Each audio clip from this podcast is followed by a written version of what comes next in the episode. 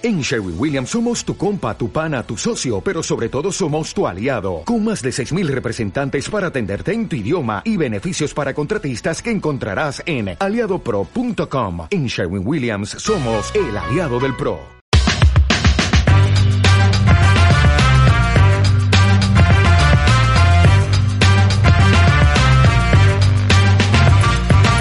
Hola, soy Ana Vallabriga, escritora a cuatro manos con David Zaplana de novelas de misterio.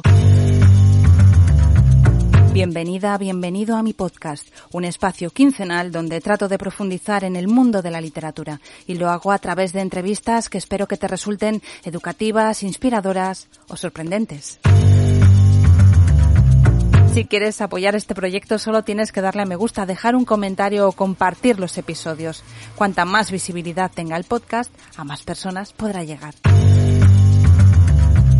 Y recuerda que un mal día siempre lo puedes convertir en un día de libros.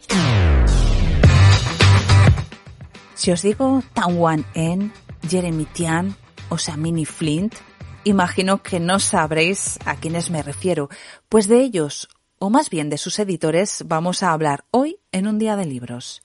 Amok Ediciones es una editorial que publica fundamentalmente libros traducidos de autores orientales. Y hoy tenemos a los dos editores, Paula Llamas y Enrique Larrea. Bienvenidos. Hola. Gracias, Ana. ¿Cómo nace Amok Ediciones? Paula. Pues eh, eh, la verdad es que te tengo que devolver la pelota, Enrique, porque Amok Ediciones nace contigo antes de que yo me instalara. Nace como una editorial de novela gráfica. Nace, sí, nace como una editorial de novela gráfica. Yo también viví muchos años en Asia, en Malasia en este caso, y al volver a España quería mantener el vínculo afectivo, emocional, cultural que había hecho con, con Malasia y con el sudeste asiático. Y como soy también un friki de los cómics y había ido, pues como hacemos todos los frikis, ¿no? a todos los eventos, pues me había hecho muchos amigos, entre ellos grandes dibujantes y grandes escritores como puede ser Sonny que luego le dieron tres premios Eisner por el arte de Charlie Chan Chie, que ha salido en el New York Times, en el Economist, en el Guardian. Y se me ocurrió entonces coeditar con otro amigo de otra editorial, que era la antigua D-Books, Ricardo Esteban, pues empezar a coeditar algunos, algunas novelas gráficas muy interesantes que se estaban haciendo en la zona, en Malasia, en Singapur, en Vietnam. Y la verdad es que nos fue muy bien. Eh, el primero que sacamos, ya te digo, premios internacionales por todas partes, una tirada y unas ventas muy buenas de miles. Y, y así vamos hasta que llegó el COVID. Pero Enrique, entonces entiendo que tú estabas allí, estabas en Malasia viviendo, detectaste que, que allá había un movimiento de novela gráfica que, vamos, aquí no es desconocido. Para mí es como, bueno, abrir una pues, ventana. Claro, porque ¿sabes lo que ocurre? Que casi todo se centra en Japón. Sí, ¿verdad? o en Corea ahora también. O, en Corea, ¿no? Si tú oyes hablar de manga y dices, ah, ya está, ¿no? Anime, ups, tal. Eh, Corea, K-pop, y demás. Pero claro, hay detrás de, Japón, de, Corea, de China, obviamente, ¿no? Que es como la, Roma de la zona, hay mucho más. Y, por ejemplo, Malasia es el principal eh, productor en la zona, no, y a nivel mundial, por ejemplo, de cine, series de televisión, cómics. ¿Qué es lo que ocurre? Que eh, los costes son mucho más bajos por ejemplo, la televisión australiana produce una gran cantidad de sus series de televisión en Malasia. ¿Qué me dices? ¿Se lleva ahí a los, eh, entiendo que se llevan a los actores o, allí hay actores también, o bueno, hay multiculturalidad? Claro, es que hay otra ventaja con Malasia y Singapur, mm. es que hablan inglés. Bueno, hablan muchos idiomas, pero entre ellos, claro, el inglés. Y eso a las productoras eh, anglosajonas les, les interesa mucho, ¿no? Costes bajos, eh, pueden expresarse en, su idioma entonces es, el paraíso. ¿no? Y entonces, estos, eh, estas primeras novelas gráficas que, que coeditaste con, con, la otra editorial, entiendo que las empezaste a coeditar mientras tú estabas viviendo todavía en Malasia. Parcialmente sí, y luego regresé a España y seguí con, con esta iniciativa que iba relativamente bien Y bueno, llegó el COVID y nos paró a todos los proyectos vitales y, empresariales y demás. Y ahí ah, pasó el COVID y apareció mi, amiga Paula Llamas, que me dijo un día, aquí presente, estoy aburridísima de, del derecho. Eh, además, Paula es una grandísima lectora, eh, tiene una capacidad de, de, absorción y de lectura increíble. Y me planteó, oye, ¿por qué no revitalizamos Amok Ediciones, ¿no? Y vamos además a hacerlo con ficción. Habíamos leído mucho los dos, ella siempre el, eh, diez veces más que yo. Yo siempre más. Siempre más. Paula siempre más. Y, y, eso hicimos. Empezamos a plantear, bueno, ¿qué podemos editar? ¿no? Conocemos a algunos autores muy buenos de la zona o que escriben sobre la zona. ¿Qué podemos hacer? ¿Tenemos para, para construir un buen proyecto? Hicimos números, que eso luego también es muy importante, y todo cuadro. Y mm, entiendo, eh, Paula, que entras tú y además eh, con tu formación de derecho, me imagino que también será muy importante a la hora de esos contratos internacionales y demás, ¿o, no? Eh, sí, sí es cierto que no pagamos abogado todavía. No sé si nos vamos a arrepentir o no de ello. Eh, sí, claramente, como dice Enrique, eh, yo de novela gráfica sé muchísimo menos que él, y, pero he sido una lectora compulsiva toda mi vida. Y entonces, como decía Enrique, también eh, había muchas historias y muchos libros que habíamos leído y no habían sido traducidos, no habían llegado a España. Mm. Y, ahí identificamos un vacío. ¿no? En ese momento dijimos, ¿y, por qué no? Y, lanzamos una línea narrativa. Y es importante el derecho, sí, porque claro, lo primero que tienes que hacer es negociar los derechos de traducción tienes que buscar a los autores, tienes que hablar con los agentes, tienes también que, eso ha sido pues un, reto bonito, pero un reto, el decir, soy Amok, eh, ¿qué has publicado? Nada todavía, pero confía en mí porque, ¿sabes? Conozco tu historia, conozco el autor y sé que tiene un, sitio en España, ¿no? Y eso sí, eso sí que es cierto que los, contratos los negociamos en inglés y tienes pues que hablar eso con las agencias, con los autores y, y estar muy, muy pendiente. Pero bueno, esa parte del derecho que está relacionada con Amok me encanta. Sí. De todas formas, tú, Paula, también has vivido en el sudeste asiático. Además, hasta hace muy poco. Hasta hace muy poco. Ahora hace mucho frío aquí. Yo viví 12 años en Singapur. Y, ahí leí, leí mucho también. Y he viajado mucho por el sudeste asiático. Y, hemos viajado mucho con Enrique también. Y, es verdad que en cada país al, al, que íbamos, ya te digo, antes de ser editores, fuimos lectores compulsivos. Hemos estado en todas las librerías. Esto, esto no saldrá la imagen, pero ves que tienes aquí un peculiar asesinato malayo. Uno de los últimos libros que, habéis publicado, que yo he leído. Publicado, eh, de, Samini Flint. Es que yo descubrí a este autor, a esta autora, perdón, en, un viaje que iba, eh, ya no recuerdo si a Corea o algo, eh, me senté al lado de un señor, de un inglés muy simpático, nos pusimos a hablar, le dije que yo estaba en Malasia y demás, me dijo, anda, me acabo de leer un libro muy interesante y muy divertido, con esa ironía y esa retranca inglesa, que era este de Samini Flint, el inspector Singh investiga, ¿no? Y fíjate que de qué forma más casual, ¿no? Se puede entrar en, buena literatura y descubrir buenos autores. Entonces te sentaste, ese señor te empezó a, te a contar que, que ese libro estaba muy bien. ¿Y qué hiciste? ¿Buscar a la autora? Bueno, claro, es que, a ver, yo eh, como también suele como ser así como se encuentran los autores, sentarte en el eh, tren y esperar que alguien te recomiende. Yo, mira, voy a, eh, Enrique, yo como verás vamos a quitarnos la palabra mucho durante este podcast. Yo, yo siempre más, se la quitaré, pero te diré que tal y como empezó esto, fíjate, es, es un poco distinto. No decidimos montar una editorial y de repente empezamos a buscar historias y autores. Teníamos historias y autores y libros y esa fue la base para montar una editorial.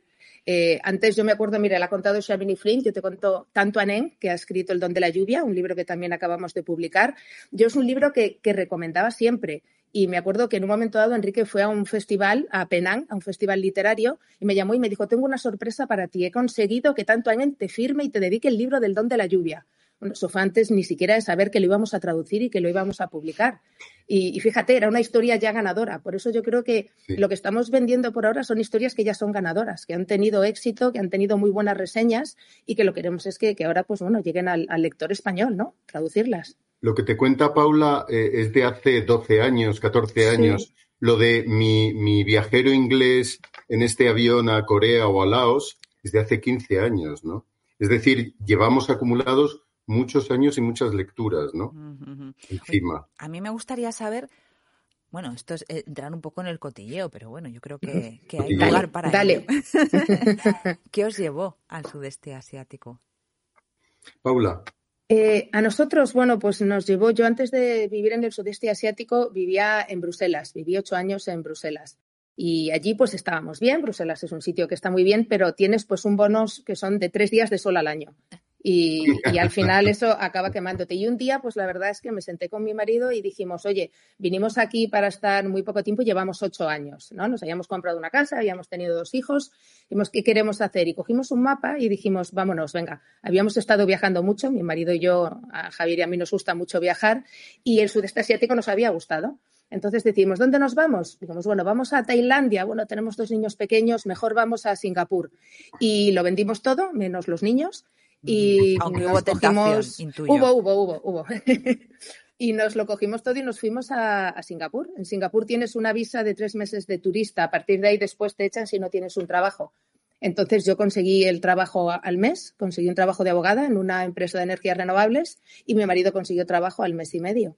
Y así pasaron 12 años. Bueno, y en tu caso, no está mal. Eh, eh, pues yo es que desde siempre eh, tengo espíritu de nómada.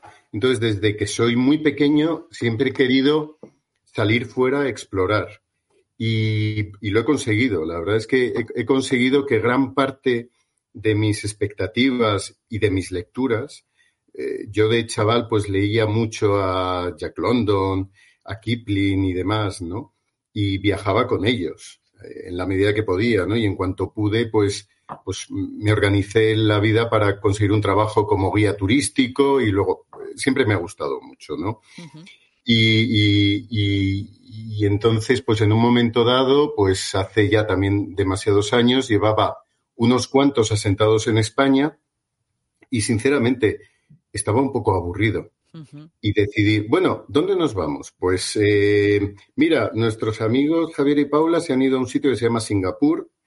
Eh, no sabemos si están contentos o no están contentos, pero hay otro país que para mí siempre había tenido como referencias muy exóticas, que era Malasia, que por supuesto te puedes imaginar, como chaval, pues me había leído todo Sandokan de Salgari, había visto la, la serie de televisión con eh, Kabir Bait, que vamos a publicar, por cierto, su es una primicia. biografía y que es una delicia, es divertidísima, ha tenido una vida interesantísima y tiene, por cierto, una excusa con los Beatles que yo no lo he leído en ningún otro lado.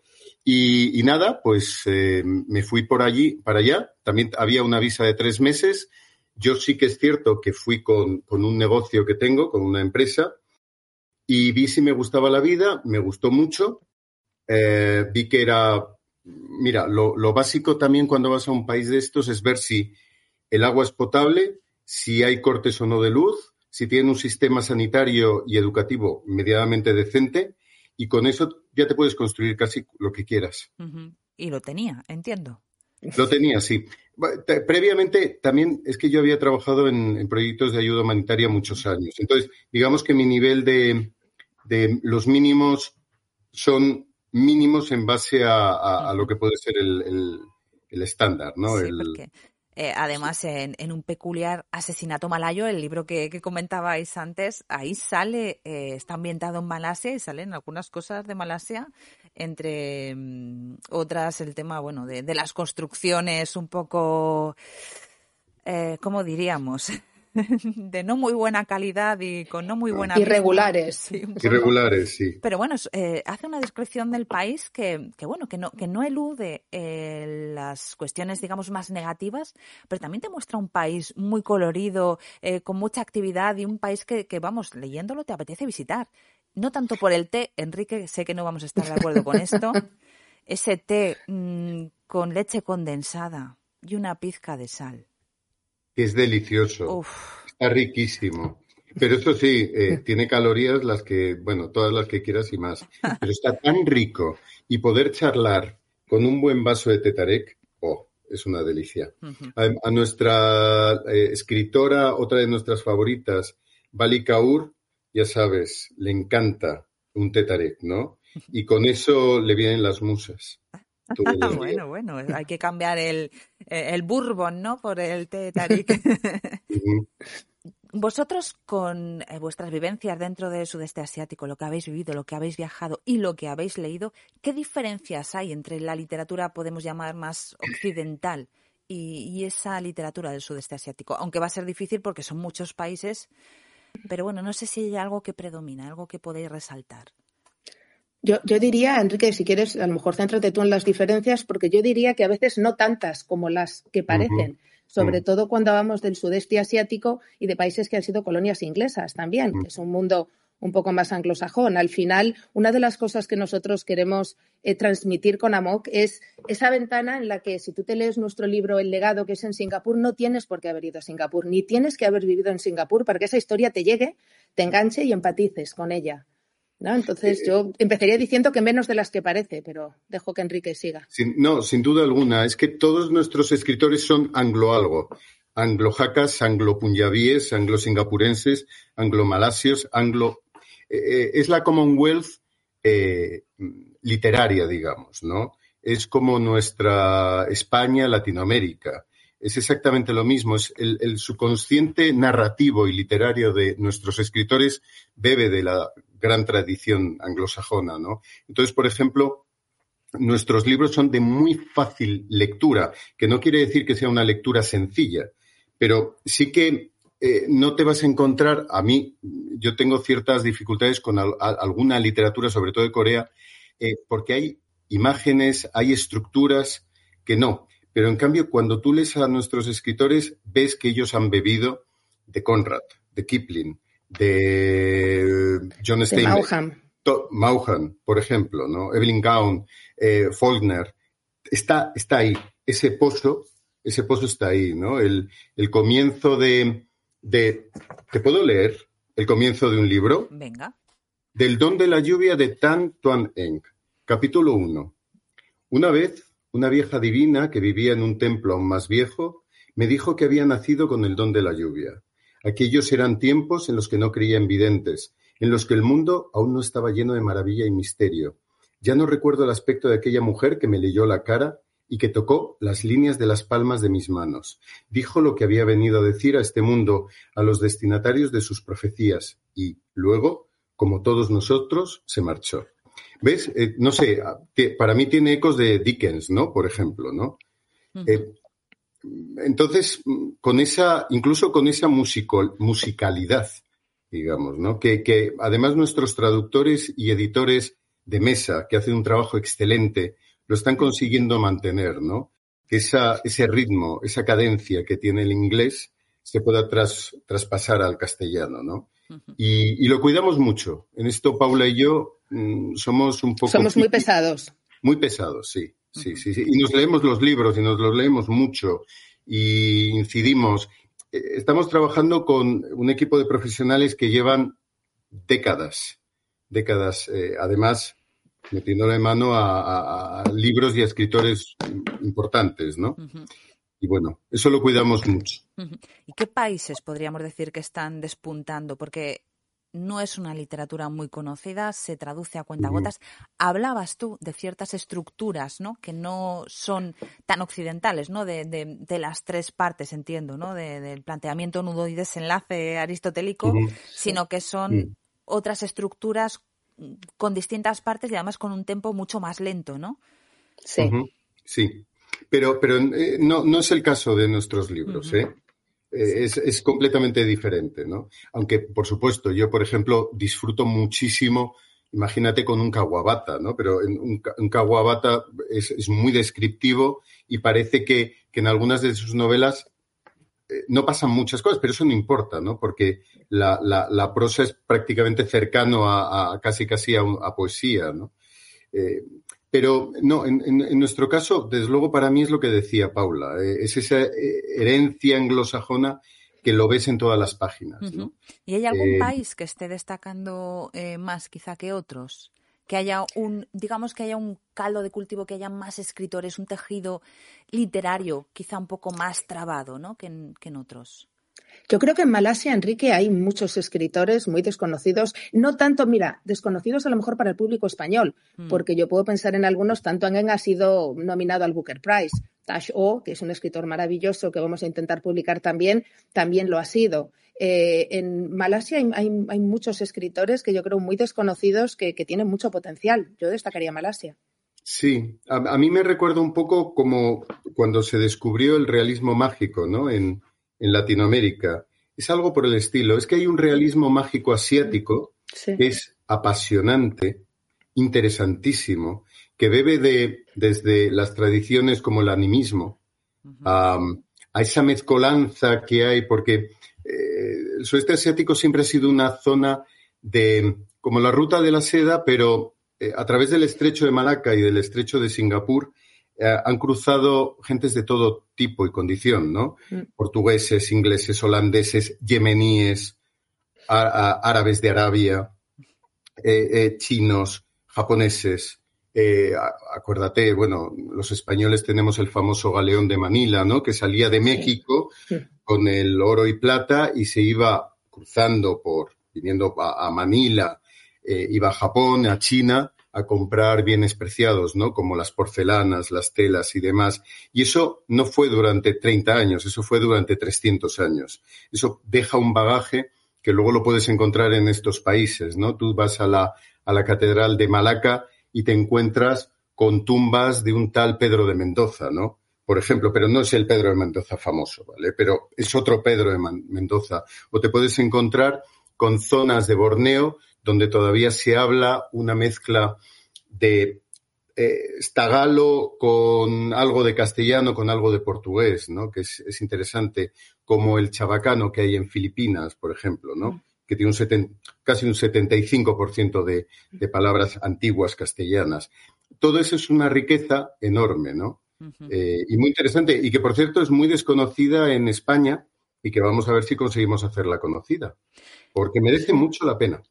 Porque hay esas barreras que em, es simplemente, pues, como pasó con el boom sudamericano, ¿no? Que de repente hay que poner la mirada y ha de haber alguien que, que, que digamos que haga ese esfuerzo inicial de, de, descubrir o para los para los españoles en este caso ese tipo de literatura o hay algún tipo de barrera que, que no sé que a mí se me escapa esa es una buena pregunta, que nos la hemos hecho también. Mira, nosotros con, con Amok, te, lo comentaba antes de salir en el, en el programa, estamos visitando muchas librerías. Estamos yendo al País Vasco, a Cataluña, estamos en Madrid, hemos estado en Andalucía y hablamos con muchos libreros. Y cada vez que les, les contamos el proyecto nos dicen, ostras, sí, está, está muy bien, es verdad, hay un hueco. Y es verdad que el sudeste asiático no se conoce, pero ninguno nos han dicho sí, Corea sí, Japón, pero ninguno ha sido capaz, es una buena pregunta, de decirnos por qué hay ese, no sé, e, ese vacío que creemos que hay y que no se ha llenado. Pues afortunadamente ese vacío, porque si no, Amo que Ediciones no tendría un hueco, ¿no? Eh, ¿Quién sabe? Eh, también lo que ocurre es que como ahora mismo no es por nada, hay tanta oferta y además hay tanto escritor bueno. Yo creo que el nivel medio de la literatura contemporánea es, es muy, es, es, es, muy apreciable, ¿no?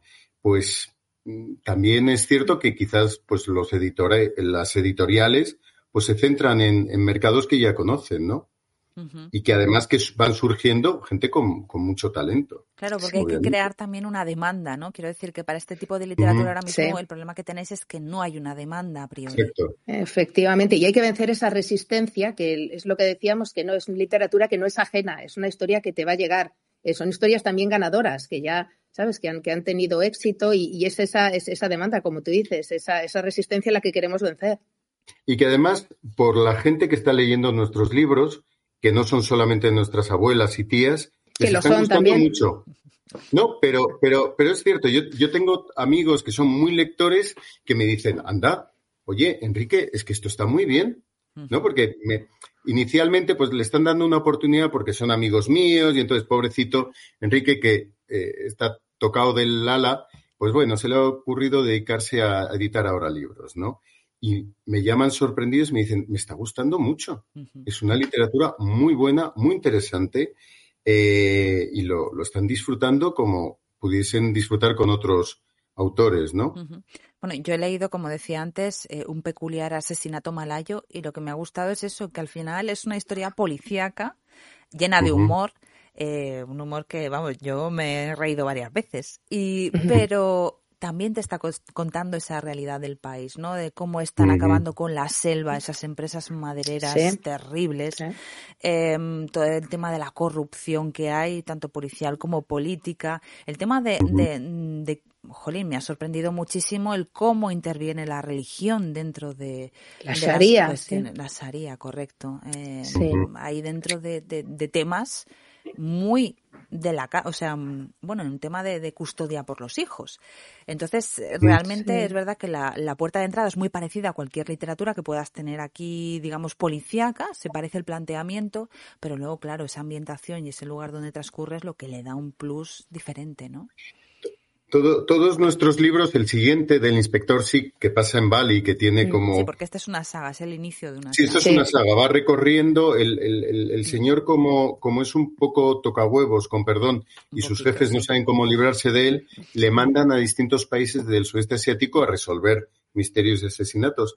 Eh, el siguiente eh, transcurre en Bali durante los atentados del 2012, creo que fue, que dejaron cientos de muertos, no sé si recuerdas, y además eh, está muy bien entretejida la, la, historia, pero sobre todo es que una buena novela negra no tiene que tener un buen personaje principal eh, frente a otra novela negra que suele ser pues el típico policía, comisario o lo que sea que está pues tiene una parte muy negra ¿no? de, de su naturaleza, porque intenta ser esa contraposición ¿no? con, con, la, con el lado oscuro que tenemos todos en, el nuestro, en cambio, yo creo que intentan hacer una crítica social, política, de las realidades a través del humor, a través de la ironía, a través del sarcasmo, a través de algo que es tan complicado de hacer, porque escribir buen, mm, una literatura ingeniosa con, con ironía es muy complicado, ¿no? Y nuestros autores lo consiguen, como por ejemplo Colin Cotterelli con El almuerzo del forense, que es una novela de un forense en el Laos de 1973, que llegan los comunistas y pasan, pasan cosas interesantes, ¿no? Eh, eh, todos nuestros autores de novela negra intentan ir más por la escuela eh, británica, de reírse de uno mismo, reírse de la realidad y, hacer una crítica, y una crítica importante, ¿no? Dejarte un pozo, ¿no? Si, si me permites, al final es, yo creo que es un libro que puede ser una historia, una trama que está bien contada, que te entretiene, pero que al final te deja también un pozo. Y al final, cuando leemos todos, también nos gusta aprender algo, ¿no? Nos gusta que mm. ese libro se quede un poquito con nosotros, si puede.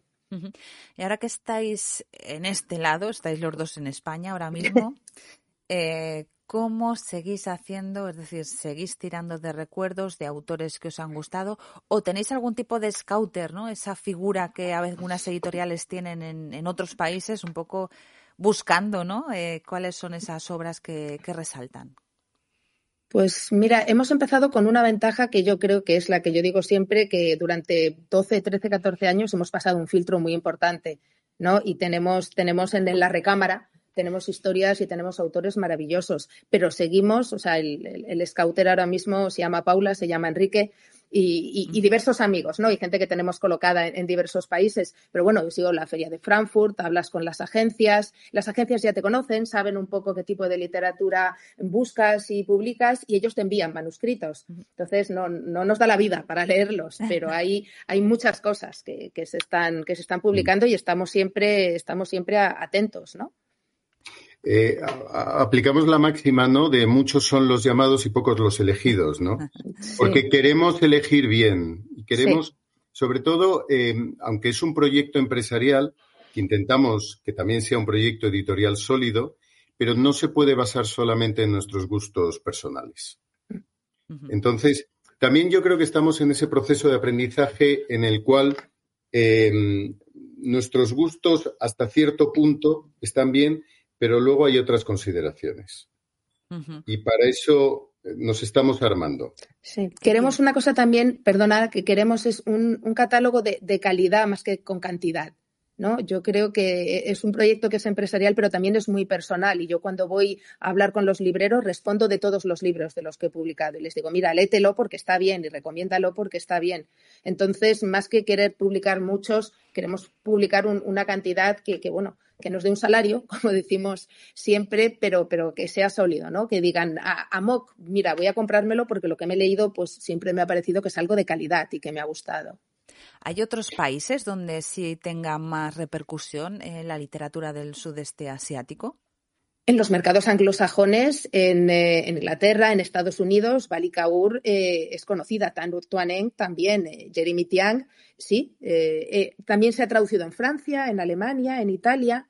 Tienes pequeños bolsillos en Europa pero yo diría sobre todo, ¿no, Enrique? En los mercados anglosajones son conocidos. Jeremy Tian, eh, Estado de Excepción, que lo ha traducido, por cierto, Alejandro Pradera, el hijo de Javier Pradera.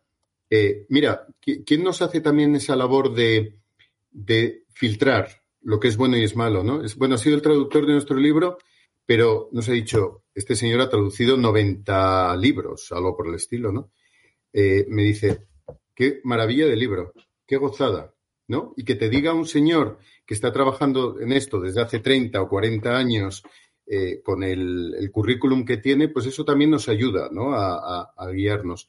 Y sí, eh, como comentaba Paula, eh, nuestros autores, por ejemplo, este Jeremy Tian, el New Yorker lo ha nombrado como uno de los, bueno, el mejor traductor de mandarín inglés, por ejemplo, este año, ¿no? este, este libro recibió el Premio Nacional de Literatura de Singapur por ejemplo. Y, bueno, pues eh, intentamos buscar también obras que tengan valor literario. Eh, algo que yo no sé si hoy en día se habla mucho de cuándo un libro tiene valor literario, ¿no? Pero es, es no solamente son historias que enganchen, que lo son, que estén bien escritas, que también lo son, pero ese valor literario que a veces es algo muy subjetivo, pero que yo creo que lo notas cuando lees un libro. Eh, eh, y, para mí, por ejemplo, el valor literario es cuando eh, los escritores hacen magia, juntan palabras y consiguen crear emociones y sentimientos únicos en el lector. No hemos hablado de qué significa amok. ¿Por qué elegisteis ese nombre? Viene, viene a colación lo que acabamos de, decir. Eh, Enrique, te dejo. Eh, eh, pues no, ah, bueno, amok es un término malayo que, mm, que habla, es, es, como un trastorno mental transitorio. Indudablemente hay que estar bastante loco para montar una editorial en España en estos días, con lo cual hay que estar bastante amok. Y mm, se ha utilizado por, por autores como Stefan Zweig, que tiene un cuento muy, muy gracioso, pero desde un punto de vista más de síndrome de melancolía, ¿no? Eh, eh, incluso el, síndrome AMOC está en el, en el manual este que utilizan los psiquiatras, el manual de psiquiatría norteamericano, el DSM-4, como también un síndrome de... El 5, ¿llevan por el 5? Pues, pues por ahí, ¿no? Entonces, eh, aparte es, un, es una palabra, pues que yo creo que tiene un, no sé, una sonoridad bonita, ¿no? Sí, la verdad es que suena muy bien, pero quiere decir que es ese síndrome transitorio de locura en el que puedes incluso matar a alguien, ¿no? Sí, es un estado de enajenación mental transitorio que nosotros aplicado a la editorial que tenemos es el estado que queremos, por ejemplo, que en el que entre la gente cuando lee nuestros libros, sin acabar en el asesinato ni ningún tipo de violencia, pero es ese estado cuando lees un libro, abres una ventana, ¿no? Y, entras en un estado y después acabas el libro y dices, uff, me ha gustado. ¿eh? Me he sumergido y, he vuelto, ¿no? He ido y he vuelto a algún sitio que me ha encantado a través de esa ventana. Oye, y en Malasia, por ejemplo, eh, ¿sucede como aquí? ¿O los escritores, quiero decir que aquí en España, pues digamos que la clase media, como en casi todo, ha muerto. Tienes los escritores que no apenas eh, pueden vivir y los grandes superventas. ¿En Malasia cómo está el tejido literario? Uy, pues mira, el tejido literario. Lo digo por si me mudo o algo, estoy pensando, ya, que ya, que vosotros me podéis orientar ya incluso. Pues, pues eh, eh, es curioso, yo no sé cómo será cuando trabajas en una editorial grande, ¿no? En un grupo grande y demás, pero yo lo que veo, y, esto me, me, temo que es común en todas partes, porque también he hablado con editores franceses, escritores, dibujantes y demás, por alguna razón hay un nivel un poco precario en todas partes, ¿no? Eh, incluso ahora que, estamos eh, conversando, visitando a libreros y que conocemos un poco el circuito, eh, a mí me llama mucho la atención cómo realmente casi todo el mundo se queja de lo suyo, de lo que sea, lo que le toque al, autor, lo que le toque al, impresor, lo que le toca al editor, lo que le toca al distribuidor, lo que sea, ¿no? Muy curioso. Y, respondiendo a tu pregunta, en Malasia, pues eh, es un país donde se lee mucho, mucho de todo tipo, eh, pero la situación es, es, precaria, es precaria, sí. No, yo creo que lo tienes razón. Hay escritores, hay mucho talento, pero, pero no les da para vivir muchas veces. De lo que escriben. No creo que sea tan difícil, tan diferente como en España muchas veces también, ¿no? No. Pero hay piratería ahí. Eh, no, no, no, no, no hay piratería. O sea, hay, sí, hay mucha piratería, pero, pero también se vende muchísimo. Eh, es que ahora recuerdo el caso de un editor amigo que tiene una editorial grande que hacen como los mangas, eh, digamos, bueno, y trabajan para Japón y demás, que deben vender decenas de miles a precios más bajos, obviamente, pero aún así es precario, sigue siendo precario todo. ¿sí? Y la pregunta es el por qué. ¿Quién tiene la, respuesta por qué esto es tan precario? ¿Pero porque los precios de los libros son muy económicos o porque si realmente se vende mucho? Ya, puede ser, pero no lo sé. Eh, yo, después de ver el trabajo que lleva hacer un buen libro, desde luego no está bien pagado. El, libro en general, ¿no? Empezando por el autor. Nadie eh, está bien pagado. No, no, es, es algo que no, no sé, quizás algunos dicen que es que cada vez como se publica más, se vende menos de cada uno de estos lanzamientos. Claro, las empresas que pueden entrar en una economía de escalas, bien, pero los que no pueden entrar en una economía de escala, es decir, si tú no puedes publicar 500 volúmenes al año para vender 200 de cada o 300, pues no te salen los números. Te quedas fuera, sí. y te quedas fuera, obviamente, ¿no? Interesante. Oye, habéis publicado una novela gráfica basada en el juez Bao, que son historias de, tribunales. Bueno, es un juez, ¿no? Que se dedica a, recorrer China. Eh, pues eh, allá donde hay algún conflicto y se podrían considerar como de las primeras, si no las primeras historias policíacas más antiguas que las de Edgar Allan Poe, ah, que no creo que él tuviera ningún contacto o no lo sé, si a lo mejor, pero, pero es curioso, eh, me llama mucho la atención. ¿Cómo ha surgido ese proyecto? Y, además hay una, hay una larguísima tradición literaria en China, mm. porque se leían en las cortes.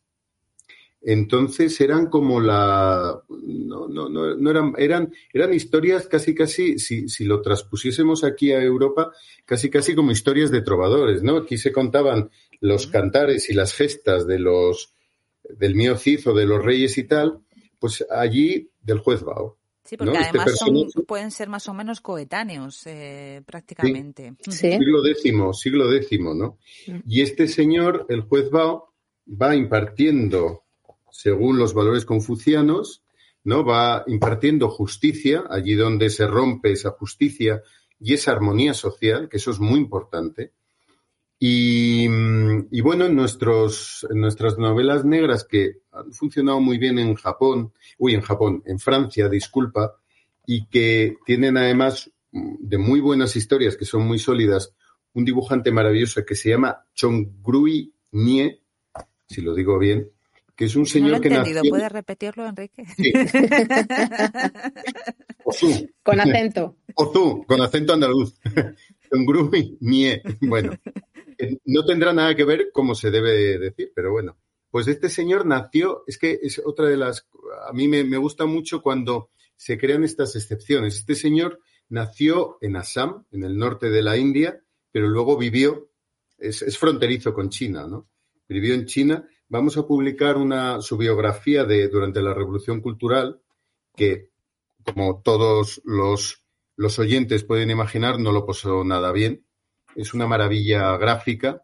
Este señor trabaja sobre una hoja negra y, sobre esa hoja negra va descubriendo el dibujo con un cincel. va dejando el, blanco que hay debajo. Sí. Madre mía, y esa es la técnica que habéis seguido para, o que ha seguido él para este libro. Eh, para estos seis libros. Para los Son seis, libros. Que habéis publicado vosotros eh, dos, de momento. Dos. Ahora llega el tercero. Y, bueno, pues. Eh, Esos directamente los habéis traído desde Francia, digamos. En este caso, desde Francia. En Francia, de un proyecto... hay, una, cultura mucho mayor en el tema de novela gráfica y cómic. Bueno, allí hay algunos casos, como por ejemplo 13, que es una novela gráfica buenísima que antes podía llegar a vender casi un millón de ejemplares. Un millón, ¿eh? Madre mía. Un millón de ejemplares, sí. Sí, es, es, otra historia, pero bueno, el Ministerio de Cultura da unas ayudas que no os podéis ni imaginar. Bueno, que no nos lo podemos ni imaginar. claro, es que el valor de la cultura es un valor no solamente inmaterial, sino muy material. Y tiene un efecto multiplicador que tendríamos que darle el valor ¿no? que tiene. y, podría generar muchos más puestos de trabajo y mucho más valor añadido para todos, ¿no? Pero.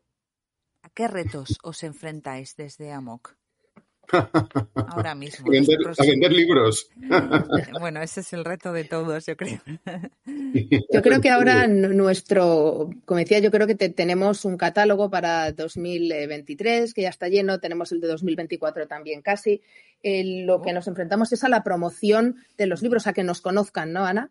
Ah, si no te conocen, no existes. Y cuántos productos, y no solo en el sector del libro, son muy buenos y pasan desapercibidos, ¿no? Porque hay tanta oferta.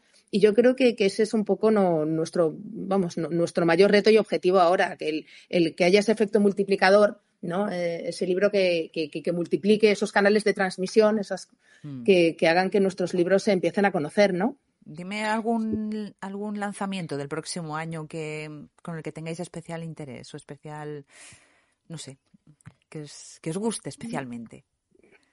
Uf, es como elige entre, entre tus hijos. Así, así me gusta a mí, llevar al extremo a mis entrevistados.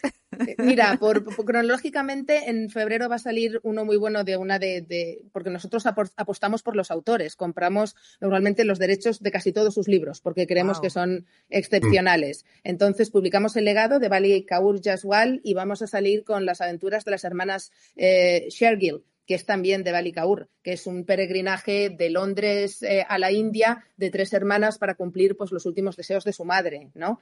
Que es un, libro maravilloso también por, por, por, orden cronológico, ¿no? Enrique, ¿tú dirías alguno? No, sí, ese sí, porque realmente es que Bali, Kaur es una escritora eh, magnífica, eh, tanto que me temo que ya la ha contratado una gran editorial y, mm, pero eso no le, no le resta ningún eh, valor a sus, a sus libros, ¿no? Que además sus libros nacen de, de un entorno muy interesante eh, y, que, y que a lo mejor no se ha tratado tanto como es la cultura sikh, es la de los turbantes, ¿no? Entonces, eh, en todos sus libros contrapone los valores tradicionales de esta cultura que vive de, bebe del hinduismo y del islam, eh, frente a la sociedad moderna, ¿no? Y donde en todos sus libros ves que trata los temas de identidad, cómo en esta, en, esta sociedad moderna todos queremos tener nuestra propia identidad, pero cómo entran en, conflicto ¿no? con los valores tradicionales, ¿no? De, milenios, ¿no? En este caso. Y, es, y es, es, interesante, por ejemplo, lo que comentaba Paula, ¿no? El siguiente lanzamiento, Las insólitas aventuras de la Sergil. Eh, claro, ¿qué es lo que ocurre cuando una segunda generación de unas chicas punyabíes se van a su, bueno, a, su, a su país de origen, ¿no? De donde viene la identidad cultural, que no es su identidad personal, ¿no? Es parcialmente la cultural, ¿no? ¿Qué es lo que ocurre, ¿no? Y cuándo, y por, y cómo surge ese conflicto entre sus familiares, que su identidad cultural está unida a su identidad grupal y a su identidad individual, pero que no ocurre lo mismo en las sociedades modernas, ¿no? Occidentales, donde todos queremos ser casi casi una tribu de un solo individuo, ¿no? Y queremos que además se nos reconozca como tal, ¿no? Sí, los peligros que eso tiene realmente, pero bueno. Claro. Y crea muchas disonancias, ¿no? Sí. Oye, hay una cosa que me surge. Claro, vosotros, vuestros eh, autores, eh, no viven en España. Y es verdad que todo el tema de la promoción, muchas veces el autor se tiene que implicar muchísimo, desde presentaciones, eh, prensa y demás. ¿Cómo solventáis ese problema añadido? Con mucha imaginación.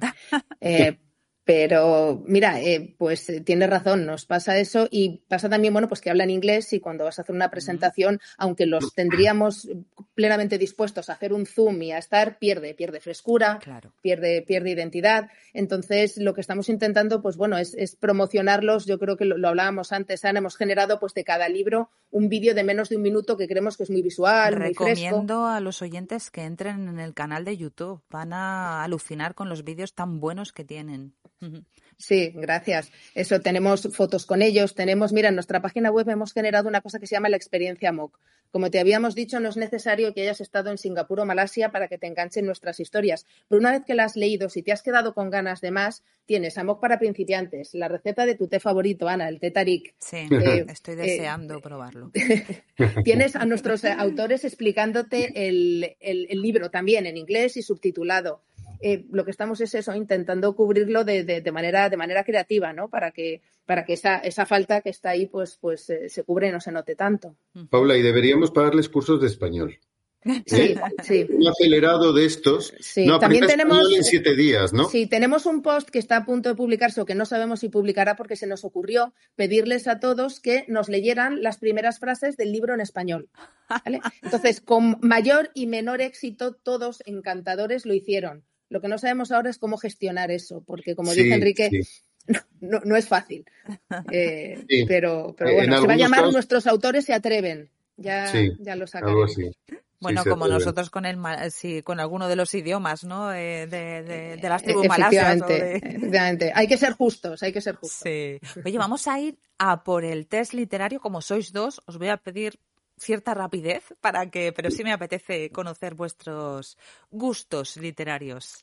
A ver, a los dos, eh, seguimos orden, empezamos con Paula y luego Enrique. Un clásico que te haya gustado. Fortunata y Jacinta. A mí Benito Pérez Galdós me parece que describe el Madrid del siglo XIX de una manera eh, maravillosa y, es un contador de historias nato. Me quedo con ese. Enrique. Yo me quedo con Salambó de Flaubert es, me fascina, me, parece maravilloso. Es el libro que más me gusta de Flaubert. Bueno, pues vamos ahora por el otro lado, un clásico que aborrezcáis o que no os guste demasiado. No, lo aborrezco, pero yo reconozco y, digo, no pude con 100 años de soledad. Eh, no, yo, yo no aborrezco ninguno porque, eh, mm, no sé, no, no me veo capacitado de aborrecer casi ninguno, ¿no? Pero mm, si tuviese que decir alguno, pues a lo mejor el código da Vinci, que me pareció, bueno, un rollo. No sé si clásico ha llegado el código da Vinci. es, un clásico, para algunos es un clásico, ¿eh? Vale, vale, bueno, pues lo aceptamos. Lo mantenemos. un libro que te impactó para bien en tu adolescencia. Mira, a mí Momo, de Michael Ende. Eh, es verdad que si me, hablas de él, me acuerdo solo de Momo con la chaqueta grande y esos hombres del tiempo, ¿no? Los hombres grises que robaban el tiempo, pero a mí ese libro me hizo seguir leyendo. A mí me ocurrió, también Momo me gustó, pero El Señor de los Anillos de Tolkien. Recuerdo el verano en que me leí los tres tomos de un tirón eh, por la noche porque no podía dormir y me costaba las cinco de la mañana. Madre mía. Un libro que recomiendes siempre pues eh, a, riesgo de, bueno, pues de, seguir promocionando la editorial, que no quiero hacer eso, pero es que yo el don de la lluvia de Tanto Angén lo he recomendado muchísimo y te conté la anécdota en, en Penán, que tengo su libro firmado. Lo he recomendado mucho siempre. Vale, yo, yo también podría recomendar de los nuestros, pero no, yo recomiendo mucho, mucho, mucho porque me parece maravilloso eh, La Luna y los siete peniques, o los cinco peniques ahora mismo, The Moon and the Fifth eh, Princess, eh, de Somerset Maugham. Es el mejor libro que he leído sobre la creación artística, lo que es ser artista y lo que es el arte. Y, y lo que lleva y cómo entiende un artista, que yo no lo soy, la realidad y cómo su relación gran parte de su vida conflictiva con esa realidad. Porque lo que intentan es reconstruirla.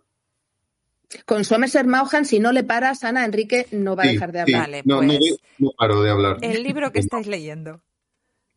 Pues mira, yo me estoy acabando como si existiese el perdón de Mariana Trabacio, que es una escritora argentina que he conocido hace poco, me leí La Quebrada y, es uno de esos libros cuando hablábamos, eh, permíteme que es muy duro, pero que no puedes dejar de leer. Los paisajes son desoladores, los personajes no van a acabar bien, pero el lenguaje es tan potente que tienes que seguir. Pues yo me estoy leyendo eh, que me tiene absolutamente fascinado este señor Lawrence Osborne. Es un escritor inglés radicado en, Tailandia eh, y es maravilloso. Eh, ahora mismo me estoy leyendo, bueno, me he terminado Cazadores en la noche, que es buenísimo, y estoy con el nuevo que la verdad es que no me acuerdo del título, pero empieza que te mueres. Empieza que te mueres. Es uno de los grandes narradores para mí que existen actualmente. ¿Y cómo es para vosotros un día de libros perfecto? Uf, yo he tenido muchos en, Madrid, sobre todo. y yo, fíjate, tienes un día de invierno que es soleado, muy soleado, y entonces me voy con libros debajo del brazo a esa cafetería habitual donde me siento en mi mesa y me ponen ese café con esa palmerita y empiezo, y empiezo a leer. Además, lo, lo tengo en mente. Y cuando me canso de leer, me voy a, me voy a mi librería de referencia, porque siempre tenemos una, y voy con la lista de libros que he apuntado y que quiero comprar, donde están las novedades. Y lo más importante, hablo con, y durante muchos años para mí fue una persona que se llamaba Miguel, digo yo, mi proveedor de pequeñas joyitas, que es el, librero que te ha presentado y te ha introducido a estos autores que han cambiado también tu vida. Y después sales de allí con más libros de los que necesitas y de los que puedes permitirte, obviamente, y, llegas a casa y los pones encima de la mesa y te tiras tres horas diciendo cuál empiezo, cuál no empiezo y cambias de decisión mil veces y, después te pones a leer y sigues. Pues yo empiezo eh, haciendo deporte, probablemente nadando, y cuando tengo el cuerpo relajado y la mente en calma, me rodeo de libros, de cómics, revistas, periódicos, y voy saltando de uno en otro, y me lo paso en grande. Es como un parque de atracciones, ¿no? Me monto en una montaña rusa y luego me meto en la cueva del miedo y luego en, un lanzacohetes. Entonces, esa es mi forma. Y de fondo, ah, música, música. Está Bach, está Rasmaninov, está Sting, están tantos, tantos, tantos. ¿Tenéis pensado volver al sudeste asiático para, vivir? Fíjate, yo, yo creo que a, vivir no. Eh, sabes que en la vida hay ciclos también, ¿no? para nosotros 12 años fueron un, ciclo importante. Volver mm, siempre, ¿no? Para, viajar, para seguir viendo, para seguir conociendo, para no perder ese sentido de la curiosidad. Pero vivir probablemente no. No sé tú, Enrique. Yo, yo vivo en el sudeste asiático. Aunque eh, supuestamente mi cuerpo está en Madrid, en España, pero yo vivo en el sudeste asiático. Para mí es una presencia continua y continuada en mi día a día. Pues muchas gracias, Paula y Enrique, por habernos acompañado en este Día de Libros. Muchas gracias, Ana. Ana, Jumpalagi, que en malayo significa hasta pronto. Me tomo unas vacaciones navideñas y volveré el 8 de enero con una entrevista a un autor cuyos personajes más conocidos cumplen 25 años el próximo 2023. ¿Sabéis quién es? Descubriremos el misterio el 8 de enero. Hasta entonces, felices fiestas. Si no quieres perderte ninguna entrevista, suscríbete al canal y recuerda que dentro de 15 días volverá a ser un día de libros.